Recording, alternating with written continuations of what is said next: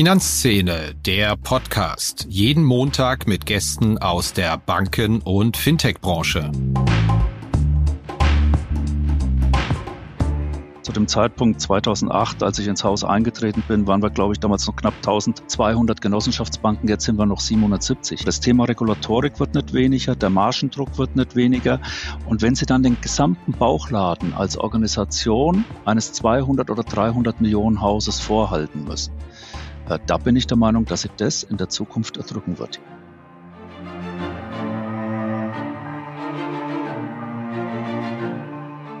Hallo und herzlich willkommen zur ersten Episode nach der Sommerpause von Finanzszene, der Podcast. Unser Gast heute ist Achim Brunner, Vorstandsvorsitzender der Raiffeisenbank Hochtaunus. Vielleicht fragen Sie sich, warum sprechen wir mit jemandem von der Raiffeisenbank Hochtaunus? Na ganz einfach, weil das eine extrem spannende Bank ist, die ihre Bilanzsumme verfünffacht hat. Man war mal eine ganz kleine, hier zwischen großen Wettbewerbern im Vordertaunus eingeklemmte Bank und ist dann extrem stark gewachsen, engagiert sich sehr stark im Bereich gewerbliche Immobilienfinanzierung. Die Milliarde bei der Bilanzsumme ist geknackt worden im vergangenen Jahr und man macht das extrem profitabel. Das Ergebnis sind 2,2 Prozent der Bilanzsumme im letzten Jahr gewesen. Um das mal einzuordnen, das ist das ungefähr Dreifache, was ansonsten Genossenschaftsbanken in Deutschland im Schnitt erwirtschaften. Und was ich persönlich als Journalist dann auch sehr sympathisch finde, wir haben uns im März auch mal kritisch auseinandergesetzt mit der Bilanz und dem doch aus unserer Sicht spannenden Klumpen, die da im Bereich gewerbliche Immobilienfinanzierung in der Bilanz schlummern. Und da gibt es Banken, die reagieren da sehr sauer drauf und die reden nicht mehr mit einem. Und wenn man die dann fragt, lassen Sie uns doch mal im Podcast drüber reden, dann winken sie natürlich gleich ab. Das war ja völlig anders, als wir nachgefragt haben, hätten Sie denn Lust mal im Podcast mit uns über die Themen Ihres Geschäftsmodells zu reden? Da hieß es, ja klar, machen wir, dann erklären wir Ihnen das alles auch nochmal in aller Ruhe. So eine Souveränität ist journalistisch häufig ein eher gesundes Zeichen, als dass die Rechtskeule wegen kritischer Artikel geschwungen wird und na, wie viele Risiken da tatsächlich drin sind, wie empfindlich man gegenüber Zinsrisiken ist und ob das Modell auch für andere Genossenschaftsbanken ist, das erklärt Achim Brunner jetzt einfach im Podcast direkt. Viel Spaß!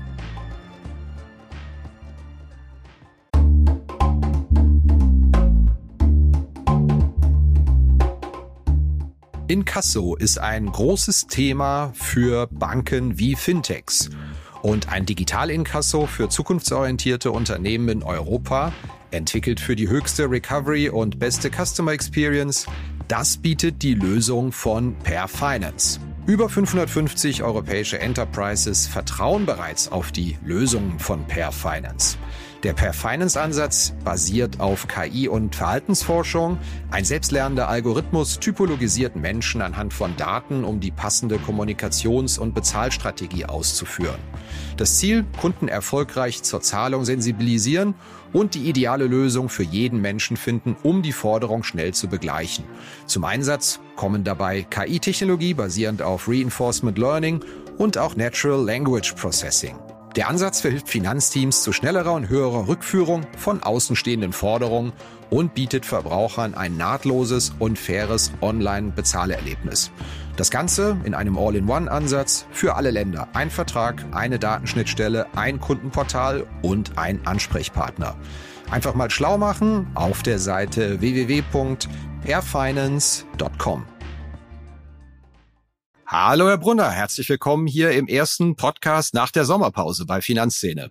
Ja, hallo, ich freue mich auch auf den ersten Podcast mit Ihnen gemeinsam. Ich glaube, die naheliegende Frage, die man im Moment stellen muss, was ist denn im Moment da draußen an der Kundenfront los? Vielleicht können Sie da mal einen kleinen Blick auf Privat- und Firmenkunden werfen für unsere Hörerinnen und Hörer, weil es ist ja doch extrem viel los im Moment, konjunkturell sehr hohe Inflation, Konjunktursorgen machen sich breit.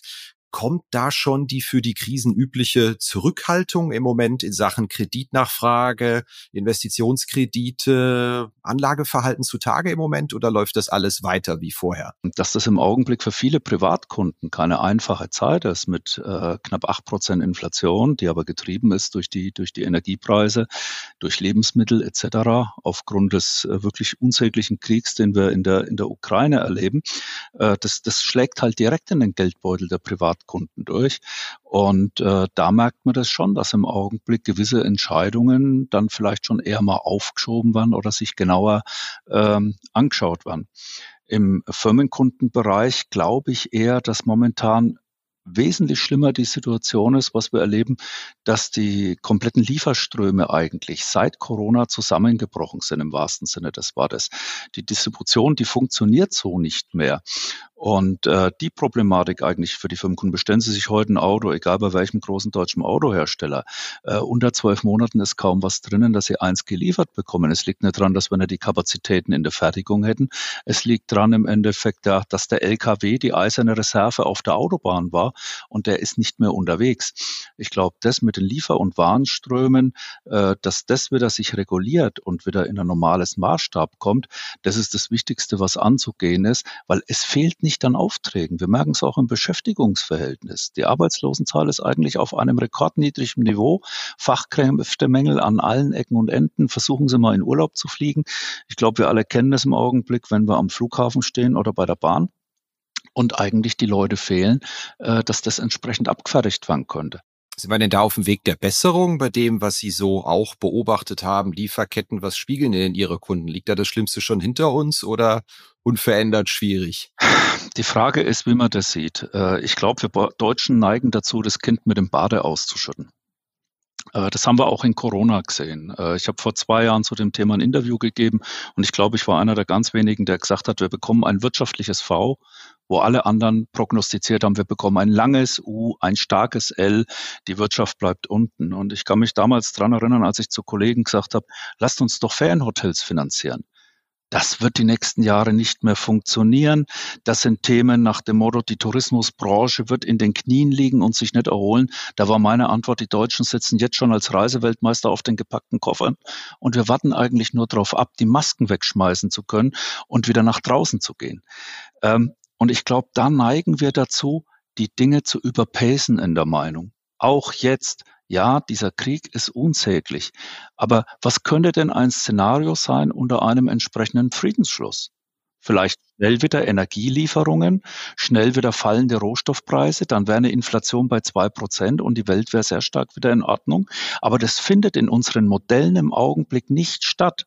Also das heißt, gewissen Grundoptimismus haben sie sich bewahrt, so nach dem Motto, wir müssen jetzt nicht gleich denken, es bricht alles zusammen. Den, den habe ich auf jeden Fall. Ja, also der, der Grundoptimismus ist vorhanden und ich glaube, es gibt auch genug Indikatoren, wenn man hinschaut, dass der berechtigt ist. Wir selbst sind ja sehr stark als Haus im Immobilienbereich unterwegs und die letzten Wochen oder Monate konnten Sie ja nur über eins lesen, über Steigerungen in den Baupreisen.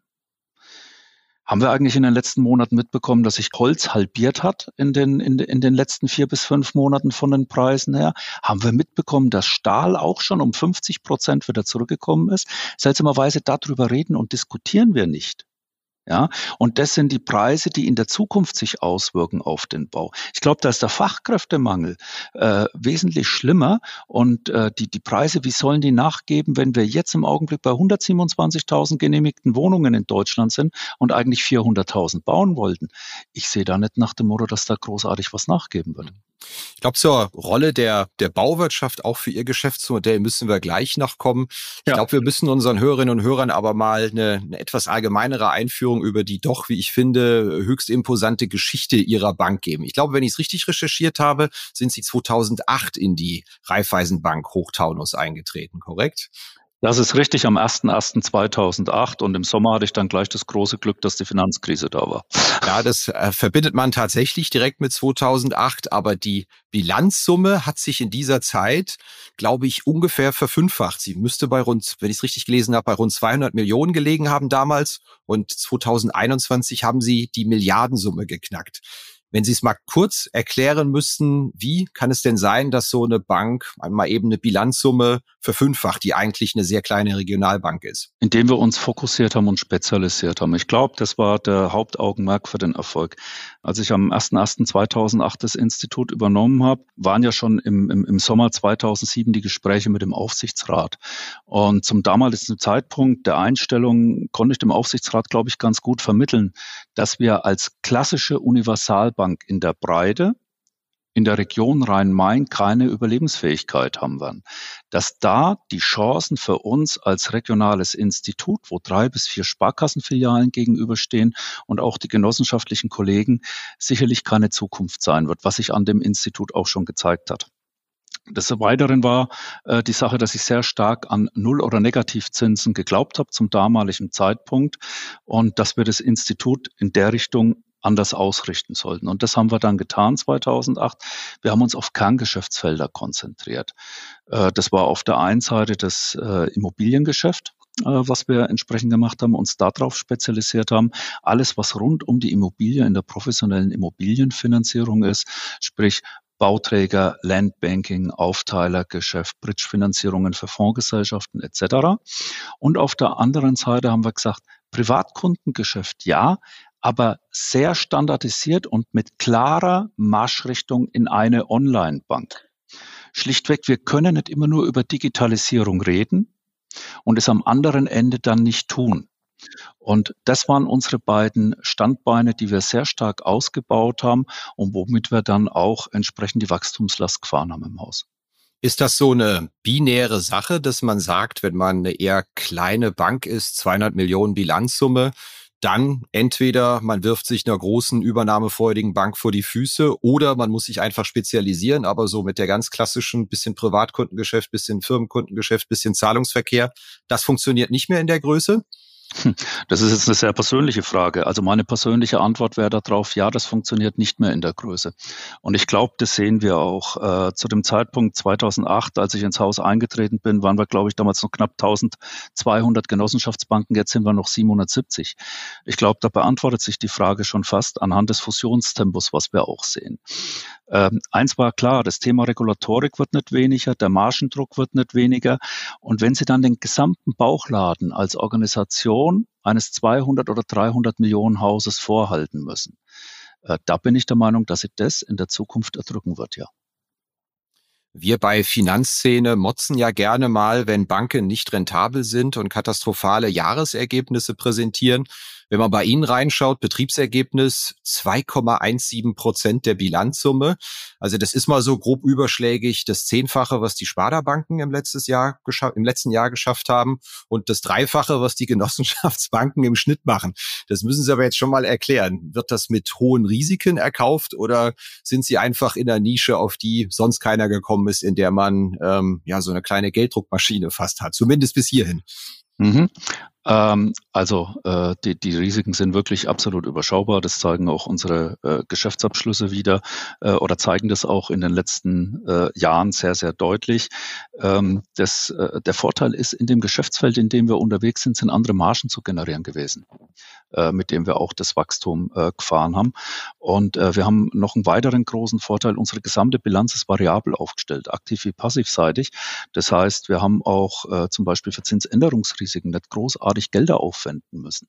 Also wir haben auf der einen Seite margenstarkes Geschäft, auf der anderen Seite eine sehr variable Bilanz, was uns im Augenblick auch sehr entgegenkam, äh, weil bei uns natürlich die Aktivseite mit nach oben gegangen ist und wir uns die letzten zehn Jahre nicht Blöcke zum niedrigen Bereich eingekauft haben. Äh, und das, das wirkt sich natürlich positiv bei uns aus. Können Sie es noch mal etwas, Sie haben es eben kurz angerissen, genauer erklären, was Sie genau machen, wenn man bei Ihnen in die Bilanz reinschaut? Runde Milliarde, 410 mhm. Millionen Euro Kredite Baugewerbe, 162 Millionen Grundstücks- und Wohnungswesen und nochmal 53 Millionen klassische Bauvieh, private Immobilienkredite. Mhm. Was machen Sie denn da genau? Wem leihen Sie denn da Geld für was? Wir leihen professionellen Immobilieninvestoren das Geld, praktisch nicht dem äh, klassischen Einfamilienhausbesitzer oder dem Käufer einer Eigentumswohnung, sondern wir sind im Endeffekt diejenigen, die die Personen finanzieren, die diese Reihenhäuser erstellen, die die Eigentumswohnungen erstellen. Deswegen sind wir auch sehr kurzfristig mit den Finanzierungen bei uns. Die Credit Duration des gesamten Buchs liegt bei knapp zwei Jahren also keine zehn Jahreskredite, sondern so zweieinhalb bis drei Jahre, wo die Bau- und Erstellungsphase ist. Und das ist der Bereich, den wir finanzieren. Wir finanzieren Grundstücke, die baufähig gemacht werden. Wir finanzieren dann die Hochbaumaßnahme, wo Eigentumswohnungen gebaut werden oder Reihenhäuser gebaut werden. Wir finanzieren aber auch für professionelle Immobilienkunden Portfolios, wenn sie ankaufen. Also da reden wir dann von 100, 200, 300 Eigentumswohnungen, die auf einen Schlag angekauft werden von institutionellen Anlegern. Das ist unser Geschäft. Kreditgeschäft. Das machen Sie aber bundesweit und nicht nur bei Ihnen in der Boomregion Rhein-Main, oder? Das machen wir bundesweit. Das ist tatsächlich so im Geschäftsgebiet der gesamten Bundesrepublik, liegt aber auch wieder an dem Kundenklientel. Wir betreuen aktuell 550 professionelle Immobilienkunden und diese Kunden, die schauen natürlich auch, wo ihre Chancen sind in ihrem Geschäftsfeld. Es kann zum Beispiel mal sein, dass in Nordrhein-Westfalen außerordentlich gute Chancen sind oder Berlin oder Leipzig. Dementsprechend orientieren sich auch die Kunden um und wir gehen natürlich mit unseren Kunden in die entsprechenden Märkte. Was sagen denn die Genossenschaftsbanken in den entsprechenden Regionen dazu, dass die Raiffeisenbank Hochtaunus oder meine Bank, wie sie sich nennen, dann in Nordrhein-Westfalen oder in Baden-Württemberg irgendwo solche Projekte finanziert? Sagen Sie, das ist eh nicht unser Geschäftsmodell, da einzugreifen, das lassen wir die mal machen oder moppert da auch mal einer rum? Weil doch hm. eigentlich dieses Verbund- und Regionalprinzip sehr groß geschrieben wird in Ihrem hm. Segment. Die, die Frage ist die, wie viel hatten wir von dem Geschäftsfeld zuvor, bevor sich einige Banken darauf kapriziert haben oder äh, das auch im genossenschaftlichen Bereich auch getrieben haben. Das war ein klassisches Geschäftsfeld, was insbesondere sehr, sehr stark durch andere Bankengruppen auch, ich möchte mal sagen, dargestellt wurde oder finanziert wurde. Ähm, Sie werden sicherlich gegenläufige Meinungen von Kollegen hören. Die einen, die sagen nach dem Motto, das ist richtig gut für uns, und die anderen, die sicherlich sagen werden nach dem Motto, äh, äh, es findet sich nicht das Regionalprinzip da drin. Wir arbeiten insgesamt gesehen aktuell mit unserer Tochterfirma Genoport mit 100 Genossenschaftsbanken zusammen. Wir könnten dieses Wachstum, was wir haben, gar nicht alleine stemmen. Wir können es nur stemmen, weil wir konsozial, genossenschaftlich das Kreditgeschäft mit anderen Instituten gemeinsam stemmen, insbesondere sehr häufig mit der Bank vor Ort. Und auf die Art und Weise holen wir eigentlich Kreditgeschäft zu uns in den genossenschaftlichen Sektor und haben eigentlich eine Win-Win-Situation. Also auch das Argument von Herrn Magerkurt, der Fintechs finanziert, der sagt, das haben wir halt vorher nicht gemacht, da nehme ich auch keinem was weg, indem ich dieses Geschäft betreibe, sondern es kommt einfach zusätzlich on top dem Geschäft, was wir sowieso machen. Sehe ich absolut so. Und da kann ich dem Kollegen Magerkurt auch nur zustimmen. Und ich sehe das als eine ganz große Stärke hier gerade im genossenschaftlichen Sektor an, dass wir doch sehr stark unternehmerisch tätig sind als genossenschaftliche Vorstände, die für die Häuser verantwortlich sind und äh, auch diese Marktchancen in bestimmten Bereichen suchen oder diese Nischen und damit zusätzliches Geschäft für den genossenschaftlichen Sektor generieren. Was war denn da zuerst da? Die Leute, mit denen man das machen kann und dann hat man das ausgebaut oder die Idee, für die sie sich die Leute geholt haben? Weil ich glaube, das ist ja auch eine Branche, die stark von Kontakten genau zu diesen Bauträgern, Immobilien, äh, Projektgesellschaften etc. gehört. Wie lief das bei Ihnen ab? Erste Idee oder waren die Leute schon da? Hm, erste Idee. Die Leute waren nicht da. Wir waren eine klassische Breitengenossenschaftsbank, äh, die im kleinteiligen Firmenkundengeschäft unterwegs war und im Privatkundengeschäft. Äh, was das Immobiliengeschäft betrifft, das kann ich Ihnen sagen. Wir hatten damals zwei Bauträger im Haus. Äh, das war es eigentlich auch. Und der Rest wurde tatsächlich in den letzten Jahren akquiriert für das Haus und durch Mundpropaganda gewonnen.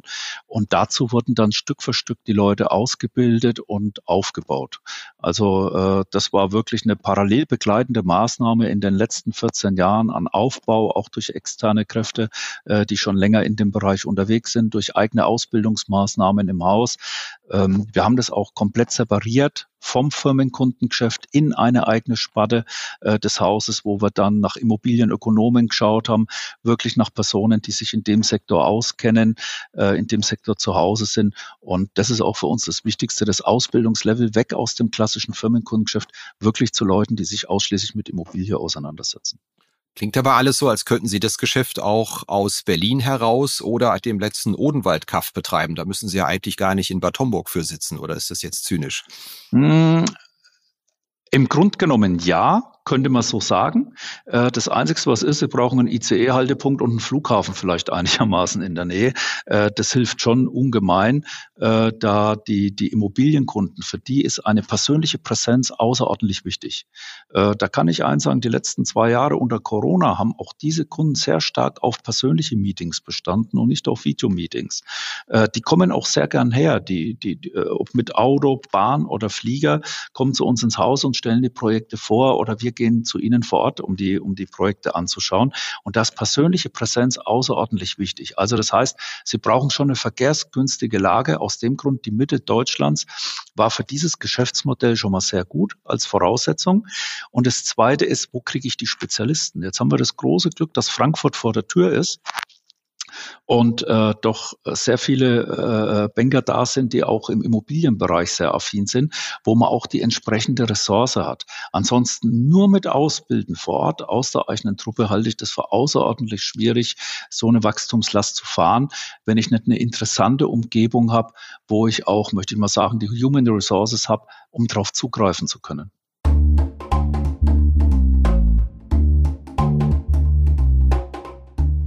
Wenn es ein Thema gibt, das den Smalltalk dominiert, bei mir, wenn ich mit Vertretern der Banken- und Fintech-Szene spreche, dann ist es doch die Regulatorik. Was das alles kostet, das Personal, das man finden und binden muss, den Aufwand, den man damit hat.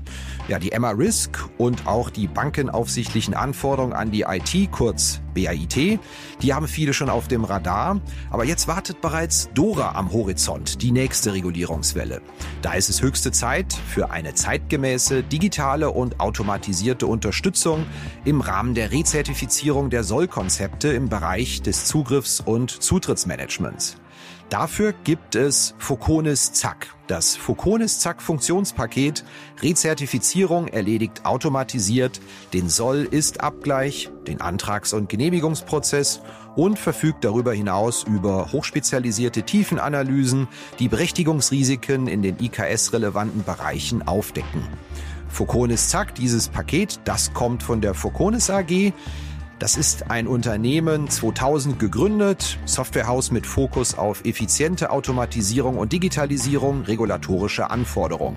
Wenn Sie sich mal informieren wollen, schauen Sie mal vorbei unter foconis mit c.de slash Rezertifizierung. Bevor wir zur Blitzrunde kommen, die wir immer mittig machen, Sie hatten es schon angedeutet, muss ich Ihnen die Frage auch noch stellen. Naheliegenderweise denkt man natürlich, so einen scharfen Zinsanstieg, wie wir ihn seit dem Spätherbst gesehen haben, der müsste doch eigentlich der Immobilienbranche und vielen Banken wahnsinnig zusetzen. Ich habe Sie aber schon richtig verstanden, dass Sie sagen, nee, also unser Buch ist schon so aufgestellt, dass wir sagen, also Zinsen steigen oder nicht, ähm, spielt jetzt für das Geschäftsmodell das Geld, was wir damit verdienen, nicht unbedingt zwingend eine Rolle. Hm. Ja, das liegt aber in der, in der Art des Geschäftsmodells. Äh, wir, haben die, wir haben die Immobilien jetzt zehn Jahre im Buch.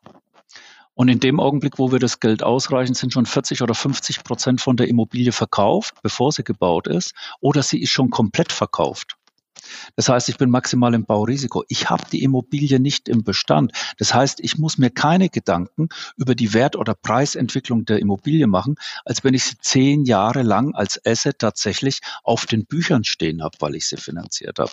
Und deswegen, das ist sicherlich der große Vorteil. Ähm, auf der anderen Seite muss man aber auch eins sagen, wenn man jetzt hört nach dem Euro Langfristzins bei 3,5 Prozent, oh Gott, der Immobiliensektor. Also ich kann mich noch dran erinnern und ich bin ein Jahrgang äh, der Immobilienfinanzierungs Kredite für neun und zehn Prozent rausgeschrieben hat. Im Übrigen damals ist auch gebaut worden und auch da sind Immobilien verkauft worden. Weil wir vergessen dann immer die Marktdynamik, sprich steigende Gehälter, die das wieder auffangen nach dem Motto, was auf der anderen Seite, auf der Zinsseite dazu kommt. Das heißt, da spüren Sie im Moment auch keine drastische Verlangsamung in dem Markt, was so die Nachfrage und das Interesse angeht? In einem Marktsegment schon. Äh, da hat es eine Verlangsamung gegeben. Das ist das Einfamilienhaus oder Reihenhaus. Da hat es im Augenblick eine Verlangsamung gegeben, weil das Segment die klassischen Käufer sind, junge Familien etc. Und die treffen im Augenblick die Preissteigerungen schon. Bis bei denen entsprechend das ankommt über höhere Gehälter, was dann die Zinssituation etc. betrifft, das gibt ein entsprechendes Gap. Der Kapitalanleger selbst, der sein Geld vor Inflation schützen möchte, der kauft die Immobilie trotzdem, weil er entsprechend viel Eigenkapital mitbringt. Sehr schön. Kommen wir wie immer in der Mitte zu unserer Rubrik Blitzrunde. Zehn spontane Fragen, zehn spontane Antworten. Ich hoffe, Sie haben Zeit und Lust. Ja, aber absolut. Was sind Sie denn für ein Payment-Typ an der Supermarktkasse? Zahlen Sie da Bar, Karte oder mit einem digitalen Wallet-System? Apple Pay. Gibt es eine andere Bank, die Sie dafür bewundern, dass sie es digital besonders gut löst? In Deutschland oder in Europa? Ja, auch wenn sie viel Schilder bekommt, N26, weil sie digital sehr einfach aufgestellt ist und meiner Meinung nach gerade im Jugendmarkt damit sehr gut bedient. Die Antwort auf die nächste Frage kann ich mir aufgrund Ihrer Ausführungen fast schon denken. Ich stelle sie natürlich trotzdem. Sind Sie eher der Homeoffice-Mensch oder eher der Büropräsenz-Mensch? Büropräsenz. Sie haben ja mal vor einigen Jahren Ihre lokalen Wettbewerber ziemlich mit Anzeigen gedisst, dass sie keine Filialen schließen oder sich teilen. Das war die Taunus Sparkasse und die Frankfurter Volksbank. Die hat sie ja ein bisschen abbekommen von Ihnen. Da müssen wir gleich nochmal drüber reden. Bereuen Sie das heute oder war das ein PR-Erfolg, die Aktion? Ich bereue es nicht. Das war ein PR-Erfolg zu dem Zeitpunkt und ich glaube, eins nach dem Motto, was ich lieb, das neckt sich auch ab und zu und ich glaube, es wurde auch in Teilen mit dem Augenzwinkern gesehen. Wann haben Sie sich denn das letzte Mal aus Kundensicht über etwas bei einer Bank so richtig geärgert? Das ist noch gar nicht so lange her, das kann ich sagen. Das war letzte Woche, weil ich beim anderen Institut eine Finanzierung hatte, wo am äh, 1.8., also am 30.7. die Zinsbindung ausläuft und ich bis heute noch keine Information erhalten habe. Und das ist eigentlich für mich unmöglich. Welches deutsche Fintech macht denn seine Sache besonders gut? Ah, ich glaube, die Fintech-Branche hat es im Augenblick nicht ganz so einfach und ich glaube, es muss sich in nächster Zeit erst noch zeigen, ob das wirklich tragende Geschäftsmodelle sind oder ob Fintech im Endeffekt mit der, mit der, mit der alten Schule wie mit dem Bankensektor stärker zusammengehen müssen. Und ich glaube, da liegt die Lösung äh, für, die, für die Zukunft. Wer es aber sehr gut macht und nicht ohne Grund haben wir sie deswegen auch erworben, ist FinCompare. Wann haben Sie denn das letzte Mal eine Bankfiliale von innen gesehen, wenn Sie keine beruflichen Gründe hatten? Das ist mehrere Jahre her. Was bringt Sie in Sachen Kundenerlebnis in der Regel am meisten auf die Palme, wenn Sie mit Finanzgeschäften zu tun haben? Am meisten auf die Palme, wenn es äh, zu lang dauert, was Servicedienstleistungen betrifft. Sprich, nicht innerhalb von 24 Stunden ein Rückruf. Und wenn dann die Unterlagen äh, mangelhaft sind oder schlichtweg meiner Meinung nach komplett überbordend.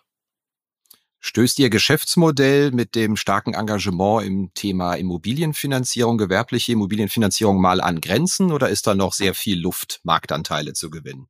Da ist absolut viel Luft. Ich glaube, so eine Frage würde man nie der Ärzte- und Apothekerbank stellen oder einer DZ-Typ oder anderen Spezialinstituten wie der Kirchenbank, weil ich glaube, die hat eher abbauende Positionen, was die Gläubigen betrifft.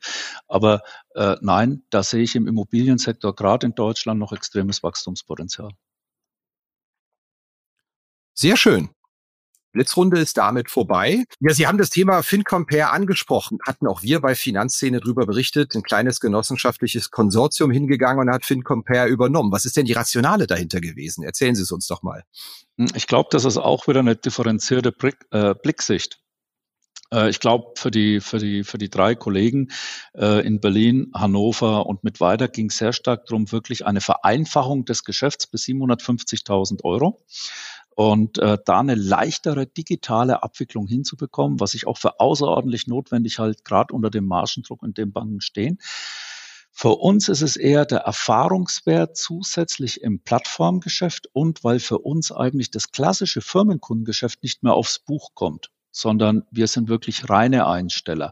Also da sieht man vier Institute mit einer unterschiedlichen Richtung, die einen als klassische Generalgenossenschaft mit allem, äh, die anderen, die sich wesentlich stärker dem Digitalen vielleicht öffnen, aber trotzdem mit gemeinsamer Schlagrichtung, weil sich es eigentlich unter sowas wie FinCompare verbindet. Mhm. Und die ersten Erfahrungen daraus ist ja noch gar nicht so, so alt, die ganze Geschichte. Im Frühling ging das ja, glaube ich, über die Bühne. Läuft es schon gut an? Ja, also wir sind im Augenblick äh, dahingehend in der Marktphase jetzt halt wirklich entsprechend den, den, den Vertrieb dafür aufzubauen, also die für, für die Personen draußen, die außerhalb des Bankensektors sind. Ähm, ich muss eins sagen, das war bisher eine außerordentlich gute Abstimmung mit extremer Geschwindigkeit, wie man sie vielleicht nicht immer aus dem genossenschaftlichen Sektor kennt aber eine sehr gute, vertrauensvolle Zusammenarbeit auch zwischen Atrufia, äh, BMS, äh, der DZ Bank und den Primärgenossenschaftsbanken. Und ich glaube, der Erfolg zeigt sich, dass sich inzwischen äh, noch weitere Primärgenossenschaftsbanken beteiligt haben, wir auch für dieses Thema offen sind. Und ich glaube, dass wir das gemeinsam als genossenschaftlicher Verbund zum Erfolg führen können. Dann lassen Sie uns ja mal zu diesem lustigen Scharmützel, dass Sie da vor, ich glaube, vier Jahre, nee, drei Jahre ist es her, mit Ihren Nachbarsparkassen gehabt haben. Sie wissen, Journalisten lieben immer, wenn es ein bisschen Beef gibt in der Branche. Also für die Hörerinnen und Hörer, die es nicht mitbekommen haben, ich glaube, es ging im Kern ja darum, dass die Taunus Sparkasse und die Frankfurter Volksbank kooperieren und sich die Filialen teilen und die mal eine blaue, mal eine rote Farbe haben, je nach Tag. Und dann haben Sie eine Anzeige geschaltet. Wir sind 100 Prozent pur und 0 Prozent gemischt, hatte ich das recherchiert recherchiert und wir sind übrigens auch sechsmal in der Woche für euch da und dass sie auch die LED-Leuchten finanzieren, mit denen man täglich die Farbe wechselt. Also das war, habe ich schon richtig verstanden, ähm, einfach nur so lustig gemeint und ich hoffe, die Kolleginnen und Kollegen bei der Taunus-Sparkasse und der Frankfurter Volksbank haben die auch drüber gelacht oder fanden die das nicht so witzig? Äh, sagen wir es mal so, es war ja von uns eine Reaktion. Wir haben ein Jahr zuvor ähm, unsere Kontomodelle umgestellt auf ein absolutes Null-Euro-Konto und auf ein Konto mit 30 Euro flat im Monat. Und daraufhin sind wir mit Anzeigen begrüßt worden nach dem Motto, wir sind der Meinung, gute Beratung muss kostenfrei sein, weil wir für die Null-Euro-Konten ein Beratungshonorar erhoben haben, wenn der Kunde in die Filiale gekommen ist. Und das haben sich damals meine äh, Kollegen von der Frankfurter Volksbank einfallen lassen. Es war eigentlich ein Jahr später mit einem leichten Augenzwinkern die Reaktion äh, auf das, was auf unsere Kontomodelle kam. Äh, wir haben es vielleicht etwas größer gemacht und etwas ausgeweiteter, aber ich würde mal sagen, trotzdem mit äh, viel Humor. Jetzt müssen wir aber das auch noch mal ganz kurz erklären. Es gibt ein Konto, das 0 Euro kostet, ein Online-Konto, und es gibt eins, das 30 Euro kostet. Also das ja. müsste allerdings, ich glaube, es gibt noch eine Sparkasse, die einen Schnaps mehr nimmt, ähm, müsste eigentlich die absolute Spitzengruppe in Deutschland sein mittlerweile. Die ja, 30 okay. Euro sind auch durchsetzbar. Das zahlen auch Leute, ja. die sagen, äh, dafür, dass ich in die Filiale gehe, das ist mir 30 Euro im Monat wert. Ja, weil in den 30 Euro ist eine Kreditkarte enthalten, es sind die EC-Karten enthalten, es sind alle Buchungsposten flat enthalten etc. Und ich bin der Meinung, wir müssen teilweise im Bankensektor auch drüber nachdenken, was unsere Dienstleistung wert ist und das transparenter nach außen stellen. Äh, nehmen Sie mal eine Excel-Liste und addieren Sie mal bei Ihrem Konto zusammen. Da werden alle zwei Jahre meinetwegen die EC-Karte abgebucht. Einmal im Jahr kriegen Sie Ihre Kreditkarte belastet. Äh, teilweise manche Abrechnungen äh, vierwöchentlich oder dreimonatlich. Und wenn Sie das mal alles zusammenrechnen, na, da glaube ich, liegen wir bei den meisten nicht ganz so weit fern oder liegen auch schon deutlich in einem zweistelligen Bereich. Also etwas mehr Transparenz, etwas mehr Klarheit wäre, glaube ich, für den Kunden wünschenswert. Und die hat er bei uns bekommen. 30 Euro all in, wenn ich Filialkunde bin und einen zugeordneten Berater. Auf der anderen Seite sagen wir, wenn der Kunde tatsächlich alles online selbst macht, dann können wir ihm das Konto auch zu diesem Flatpreis von 0 Euro stellen, auch mit Kreditkarte, 52 Abhebungen weltweit umsonst, weil er entsprechend aktiv seine Bankgeschäfte selbst aussteuert. Und äh, das sahen wir eigentlich als zukunftsfähiges Modell an, nach dem Motto Kontoführung umsonst, für die Beratung zahle ich. Der Kunde selbst entscheidet, was er von der Bank nutzen möchte, zu welchem Preis. Und wir geben es nicht vor. Und das machen sie auch bundesweit. Also wenn ich in Hamburg sitze oder im Bayerischen Wald, dann kann ich auch ähm, bei der Raiffeisenbank Hochtaunus, Schrägstrich meine Bank, weil sie haben ja, glaube ich, gesagt, kein Mensch eröffnet außerhalb der Region ein Konto bei der Raiffeisenbank Oberursel. Der oder Raiffeisenbank Hochtaunus, das machen Sie bundesweit, ja? Also äh, die, die Digitalität bringt ja eins mit sich, dass eigentlich die Welt ein Dorf geworden ist. Und ich habe noch nicht festgestellt, dass bei uns die, die Leitungen des Internets am Stadtschild von Bad Homburg gekappt sind. Ja, natürlich. Online oder Digitalität bedeutet, sich im Bankensektor damit auseinanderzusetzen, dass unsere Kunden über die gesamte Bundesrepublik jedes Online-Angebot wahrnehmen können, auch das unseres Hauses. Das Modell, was Sie da fahren, ist ja doch eher ungewöhnlich zu sagen, wir machen ein kostenloses Online-Konto und ein richtig teures 30-Euro-Konto. Aber da haben Sie ja auch mal in einem Interview der FATS verraten vor drei Jahren, da bauen Sie eine richtige Firewall dazwischen. Dass also sozusagen die Online-Kunden nicht jetzt anfangen, auch ihre Filialen zu stürmen für dit und jenes, ähm, aber die Premium-Kunden dann auch die geschützten Premium-Kunden bleiben können. Richtig verstanden? Das ist komplett richtig und äh, da, da sind wir auch sehr stringent in den Dingen. Und ich glaube, glaube, das ist auch das Wichtige, dass man wirklich das einzelne Geschäftsfeld auch für sich absolut betrachten kann. Ja, und da ist eine harte Firewall dazwischen. Wenn ein Online-Kunde zur Beratung in die Filiale kommt, dann würde das Beratungshonorar fällig werden. Okay, und das machen die Kunden auch mit oder steht da mal einer und sagt, hallo, ich habe hier mein Konto, das kann jetzt wohl nicht sein hier? Nee, weil äh, die, die meisten Online-Kunden, die sich entscheiden, wenn die aus einem anderen Punkt auch der Republik kommen, äh, die, die würden auch zur Beratung nicht in eine Filiale fahren. Das muss man mhm. jetzt halt mal ganz klar sagen. Wiederum, die Filialkunden wurden damals im Jahr 2018 gebeten, sich zu entscheiden. Und jeder hat für sich selbst die Entscheidung getroffen. Nicht wir haben es gemacht, sondern der Kunde hat es gemacht äh, durch, durch, durch seine Entscheidung, welches Kontomodell er mit welchen Bedingungen in der Zukunft haben will. Und wir müssen eins sagen, da haben wir eine hohe Zufriedenheit bei den Kunden. Wie hat sich das denn ungefähr geteilt? In welche Richtung von der Kundschaft, falls Sie die Zahlen veröffentlichen? Also das Teilen war am, am Anfang eine Quote von ungefähr 55, 60 Prozent online zu 45, 40 Prozent Full-Service-Konten. Ähm, wir sind aber aufgrund der Alterspyramide immer stärker in den Bereich Online gekommen, weil dann selbst eigentlich die, die älteren Kunden bei uns festgestellt haben nach dem Motto, das mit der Online-Abwicklung ist eigentlich sehr einfach, sehr zeitgemäß. Wenn ich das Durchschnittsalter allein bei unseren Online-Kunden sehe aus dem Bestand heraus, ja, da frage ich mich immer, über welche älteren Kunden reden wir, die keine Online-Verbindung machen können. Äh, das, das ist enorm. Ja, und deswegen im Augenblick haben wir noch eine, eine, eine Position von knappen zehn Prozent der Kunden, die im Full-Service-Konto sind und 90 Prozent, die im Online-Konto sind, wobei das sich aktuell von Monat zu Monat immer stärker verschiebt aufgrund der starken Netto-Neuzuwächse im Online-Bereich. Es klingt aber trotzdem so roundabout 40 Prozent, die sich für das 30-Euro-Modell entscheiden. Ist das eine Funktion, dass Sie ähm, Ihren Sitz eigentlich in Bad Homburg haben? Weil es spricht ja doch für eine wahnsinnige Preissetzungsmacht, das, das hinzubekommen. Also da dürften ja insbesondere die Pricing-Experten und andere Banken, die uns hier zuhören, mal ganz genau hinhören, was offenbar machbar ist in Sachen Flatrate. Ja. Ich, ich glaube, die Frage ist die, wenn man dem Kunden klar vermittelt, wieso man die Dinge tut dann geht der Kunde auch mit einem in den Weg. Wenn man aber, wie es in der Bankenbranche in den letzten Jahrzehnten der Fall ist, mit der Salamitaktik und jedes Jahr mit einer Erhöhung oder jedes zweite Jahr und meistens die Buchungsposten, mal ist es die Grundgebühr etc. Ich glaube, das führt zum Missmut beim Kunden. Klarer, wir müssen klarer sein, dem Kunden auch gegenüber. Ja, das war's wieder mit dieser Episode von Finanzszene, der Podcast. Wir sagen danke fürs Zuhören, freuen uns über Ihr Feedback unter redaktion.finanz-szene.de. Kontaktmöglichkeiten auch über Threema in den Notes zu diesem Podcast. Vielen Dank. Redaktion und Host Christian Kirchner. Coverdesign Elida Atelier Hamburg. Produktion und Schnitt Podstars bei OMR Hamburg. Musik Liturgy of the Street von Shane Ivers www.silvermansound.com